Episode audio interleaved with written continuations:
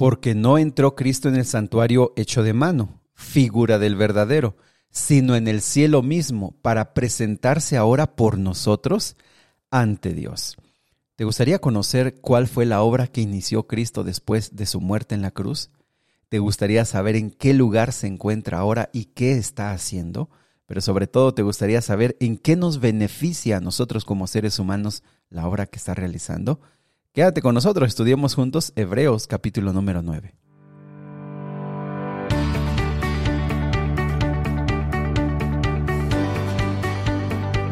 Nuevamente bienvenidos amigos y amigas al plan Raivados por su palabra. Qué gusto saludarles esta mañana, mandarles un fuerte abrazo, felicitarles porque con la bendición de Dios y con la disciplina ustedes siguen avanzando en este plan, desarrollando el hábito de leer la Biblia todos los días. Un fuerte abrazo a los que se están uniendo a este plan, decirles que aquí estamos para ayudarles, para colaborar con ustedes, porque lo que realmente queremos es que tú desarrolles el hábito de leer la Biblia Queremos que seas tú el que ore cada mañana, abra la Biblia y Dios pueda hablarte a tu corazón. Así que, bienvenidos, eh, te invito para que abras la Biblia y comencemos con el capítulo de hoy.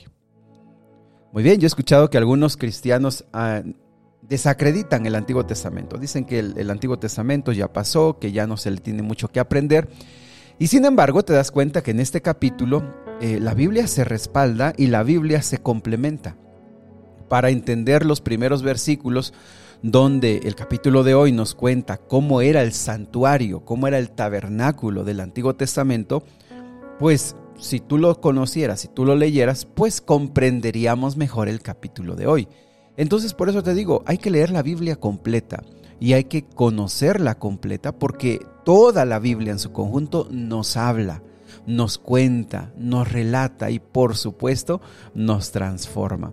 Y bueno, eso es lo que dice los primeros versículos. Nos contó cómo estaban los accesorios, cómo estaban los utensilios del tabernáculo anterior y eso para ayudarnos a entender primero el argumento de hoy me parece muy importante, versículo número 8.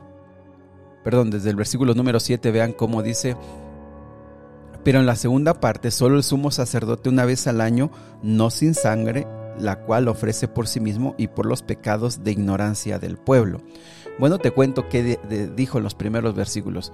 Nos habló, como ya te dije, de los utensilios del, templo, pero también nos cuenta que había dos, por lo menos dos lugares en el santuario, el lugar santo y el lugar santísimo. Eran dos lugares dentro del tabernáculo, cada uno tenía sus propios eh, accesorios, voy a decir así, sus propios utensilios. Eh, tú lo puedes leer un poquito en el versículo, versículo 1 al 5, al 6, te va a contar de manera general qué había en esos dos lugares. Pero algo interesante que nos cuenta es que en el primer lugar, en el lugar santo, todos los días se presentaban tipos de ofrendas, ¿no? Por eh, para reconciliar al pueblo. De manera general te cuento esto.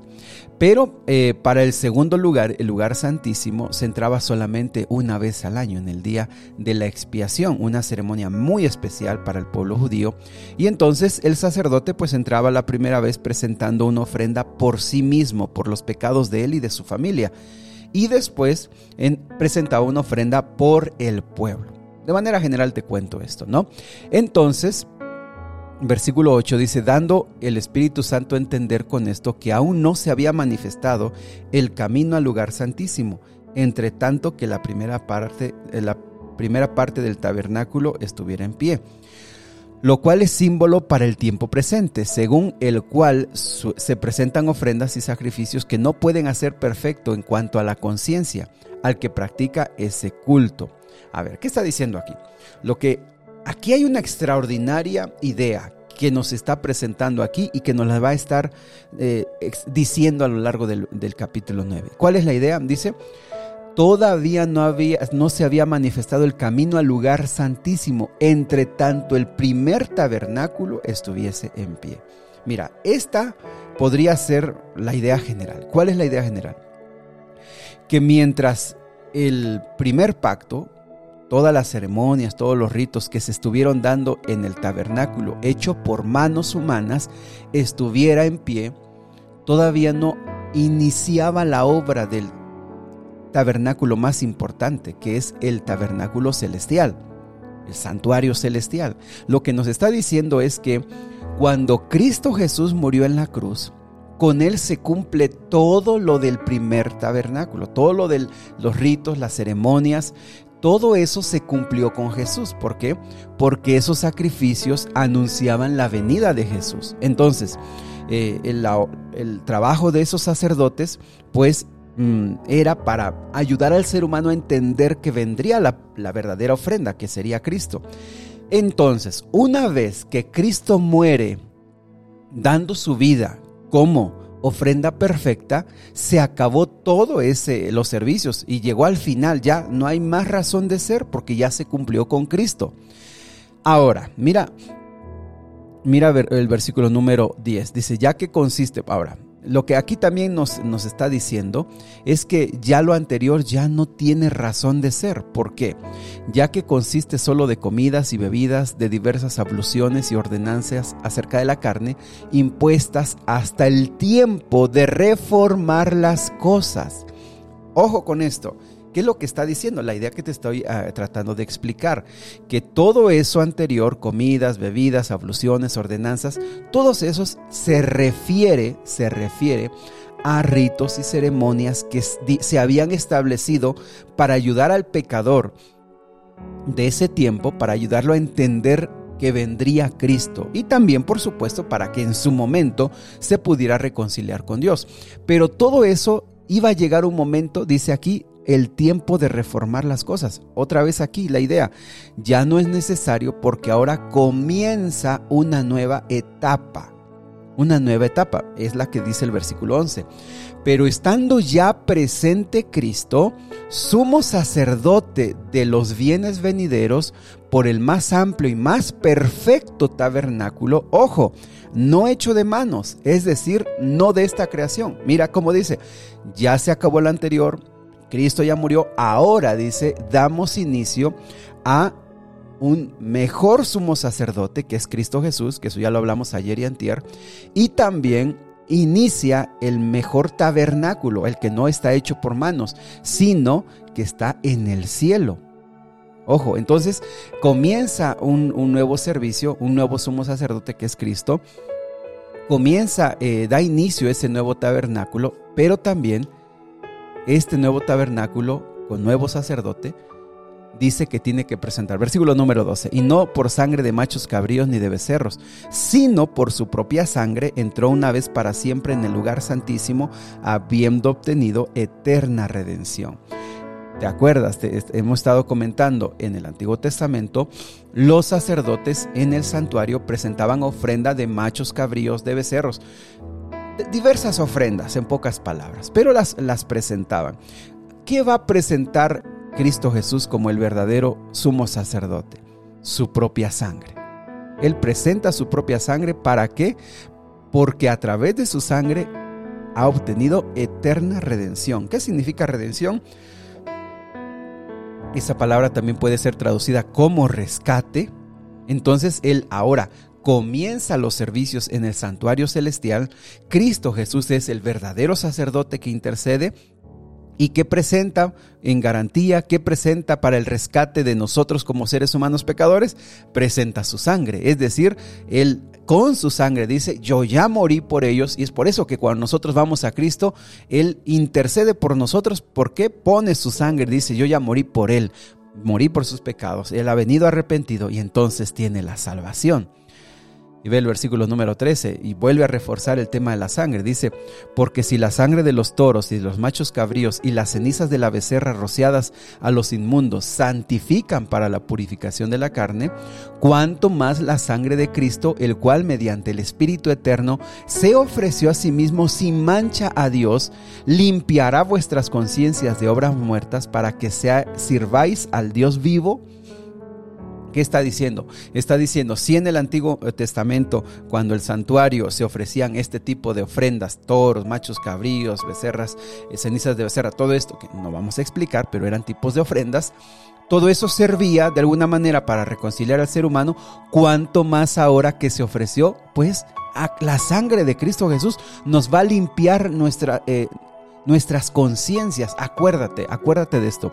En el Antiguo Testamento, el santuario, el objetivo era que la gente conociera a Cristo Jesús, se relacionara con Él, pero falló. ¿Por qué? Porque el ser humano no lo entendió así. Pero en el nuevo pacto no hay marcha atrás. El único objetivo es que haya una transformación desde lo profundo de tu corazón. Ojo con eso. Entonces, eh, vamos, eh, versículo 16, hay eh, otra vez la idea que te he estado platicando, dice, porque donde hay testamento es necesario que intervenga muerte del testador, porque el testamento con la muerte se confirma, pues no es válido entre tanto que el testador vive. Y es una idea bien básica, pero bien interesante. Si tú haces un testamento, va a tener validez hasta que mueras. Si no mueres, pues no puede haber testamento. O sea, no se puede hacer efectivo. Y con una idea diciendo que hasta que Cristo murió, pues comenzó, comenzó eh, él ahora en el santuario celestial como sumo sacerdote ofreciendo su sangre, pues ya comienza él esos, esos servicios. Muy bien, vamos ahora, eh, versículo número 22, y casi todo es purificado según la ley con sangre y sin derramamiento de sangre no se hace remisión.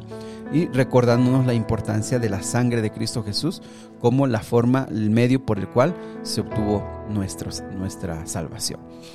Muy bien, vámonos con el versículo 23. Dice, fue pues necesario que las figuras de las cosas celestiales fuesen purificadas así, pero las cosas celestiales mismas con mejores sacrificios que estos, porque no entró Cristo en el santuario hecho de mano, figura del verdadero, sino ¿dónde entró? En el cielo mismo para presentarse ahora por nosotros ante Dios. Ojo con eso. Cuando Él murió en la cruz, él eh, terminó esa obra de salvarnos, pero ahora está en el cielo.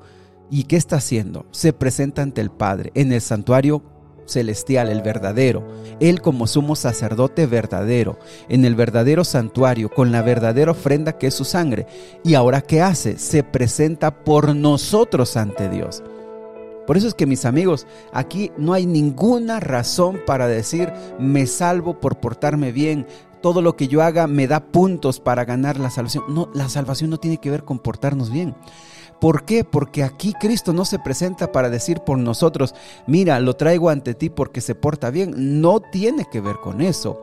Cuando Cristo intercede por nosotros, lo hace por su sangre. La que nos salva es su sangre.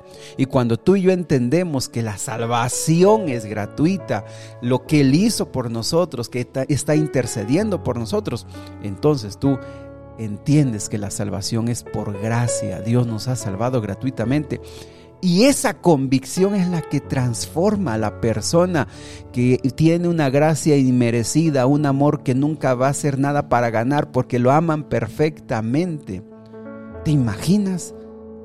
Es que el, el amor es el que transforma a las personas, el amor perfecto de Dios el poder del Espíritu Santo, porque nadie va a presentarse en el cielo diciendo, aquí estoy porque yo fui disciplinado, ordenado, aquí estoy por mis fuerzas. Nadie llegará hacia el cielo Cristo está en el cielo ahora en lugar de nosotros para interceder por nosotros.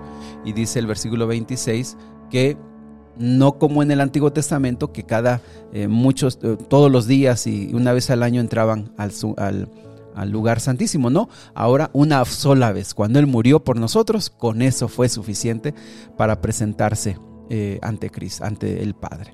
Muy bien, el versículo número 27, de la manera que está establecido para los hombres que mueran una sola vez y después de esto el juicio. Y con esto decirnos, amigos, que no hay oportunidad después de la muerte para hacer algo para nuestra salvación. Aquí no existe nada de purgatorio, nada de nada. Una vez que el ser humano muere, pues ya su destino está decidido porque se, se decide el destino en vida.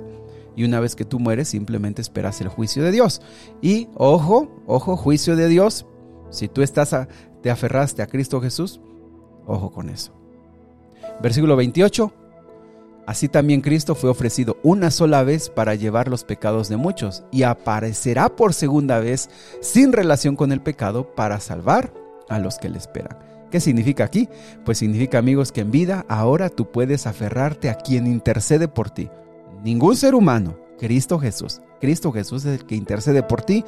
Tú te aferras a Él, Él te transforma, Él te ama, Él te salva por su sangre eh, vertida en la cruz. Lo único que nos espera es que nosotros esperemos su segunda venida para que Él pueda llevarnos con Él a la patria celestial. Oremos, querido Dios y Padre celestial. Gracias porque ahora tú estás intercediendo por nosotros, ahora que tenemos la oportunidad de vivir. Permítenos conocerte, disfrutarte, permítenos entrar en ese gozo y en esa esperanza. Permítenos, Señor, entender este tema. Eh, quizá hay muchísimas dudas, Señor, para nosotros. Hay tantas cosas que no, no, no entendemos todavía, pero hay mucho que sí podemos comprender. Y lo que nos queda claro, Señor, es que en el cielo hay un santuario en el cual tú comenzaste a oficiar desde después de la muerte en la cruz y que ahora estás intercediendo por nosotros, por cada uno de nosotros. Y nos, nos presentas ante el Padre diciendo, los rescaté por mi sangre y ayúdanos a aceptar esa salvación. Ayúdanos a aceptarte, ayúdanos a amarte y ayúdanos Señor para aferrarnos a ti. Te lo pedimos en Cristo Jesús. Amén. Que Dios me los bendiga, mis amigos. Les mando un fuerte abrazo. Sigan estudiando su Biblia. Hemos ocupado 16 minutos. Pero te digo, no, esto no es una pequeña reflexión. Lo que quiero es que juntos estudiamos la Biblia y anhelo que Dios me ayude para poder compartir contigo, para poder tratar de explicarme lo mejor posible. Pero yo te digo algo, quien más te va a impresionar es el Espíritu Santo. Así que yo estoy seguro que alguna palabra de aquí, alguna frase de la palabra de Dios te va a impresionar y es la que va a ir cambiando tu vida. Dios te bendiga. Si Dios lo permite, nos vemos mañana.